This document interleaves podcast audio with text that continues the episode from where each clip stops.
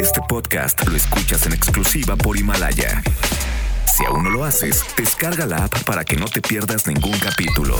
Himalaya.com Jazmín está sollozando. Con una mano sostiene una caguama tibia y con otra masajea sus cabellos rubios platinados en la esquina de una cantina oscura y maloliente a la orilla del eje central, a unos pasos de la Plaza Garibaldi en el corazón de la Ciudad de México.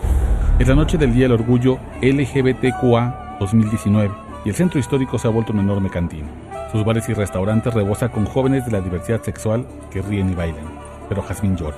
Sin duda, debe ser la mujer trans más deprimida de la noche, doliéndose con la mirada perdida en un grupo de amigas queretanas que han viajado a la Ciudad de México para celebrar el orgullo de su identidad de género. Hace tres meses a Jazmín la torturaron cuatro hombres cuyos rostros solo puede ver en pesadillas. La desnudaron, la amarraron a la cama de un hotel y le taparon la boca con su propia ropa interior. Sus victimarios aseguraron que la mordaza estuviera tan apretada atrás del cuello que cuando gritaba de dolor con cada descarga de una pistola eléctrica, sus alaridos apenas se escuchaban como susurros. En la espalda baja le quedaron cinco cicatrices de aquella noche de abril en la que la electrocutaron. Más abajo en los muslos hay otras 20 marcas que difícilmente se borrarán de su piel.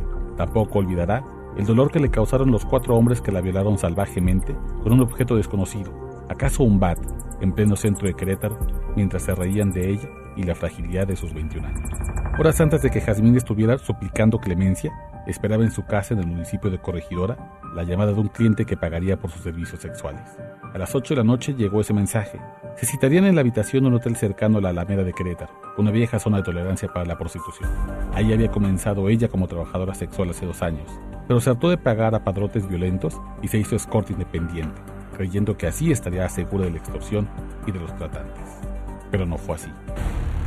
Apenas llegó a ese hotel cuyo nombre no debe pronunciar, el supuesto cliente llamó para confirmar que Jazmín estaría esperándolo en la cama de una habitación. Ella se alistó con aburrimiento. Incluso pensó odiaba ese trabajo. Nunca saber qué tipo de hombre aparecería, a veces feos, a veces sucios, casi siempre soberbios que la trataban como basura. Pero para una joven trans como ella, nacida en una familia pobre y conservadora que la expulsó de Veracruz, conseguir empleo no era sencillo.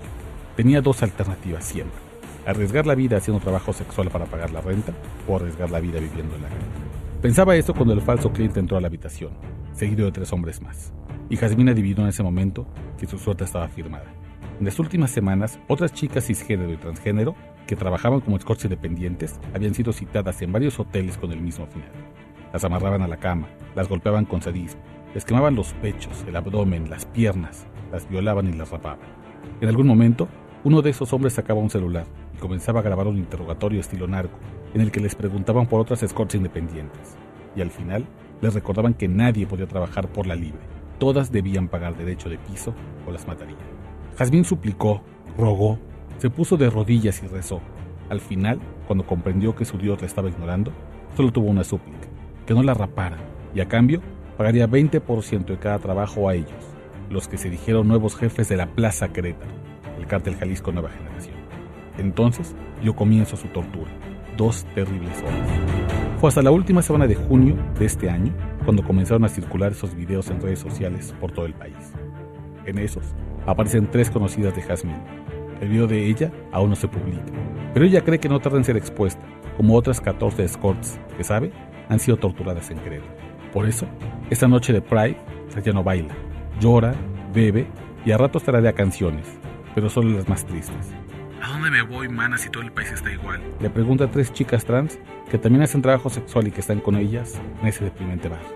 A Guanajuato están los mismos, los Jaliscos. A Vallarta o a Cuernavaca, pues están igual. A Cancún están los Zetas. Y si me quedo aquí en la Ciudad de México, aquí está la Unión Tepito. Jazmín está sollozando. Quiere bailar, pero las piernas recién quemadas apenas las sostiene. Entonces se queda sentada. Pide otra cerveza y la devora la chica trans más triste de la noche del orgullo LGBTQA, no tiene tiempo para celebrar. Ahora tiene que pensar cómo sobrevivir, pues el cártel Jalisco se apoderó de su estado, de Querétaro. Este podcast lo escuchas en exclusiva por Himalaya. Si aún no lo haces, descarga la app para que no te pierdas ningún capítulo. Himalaya.com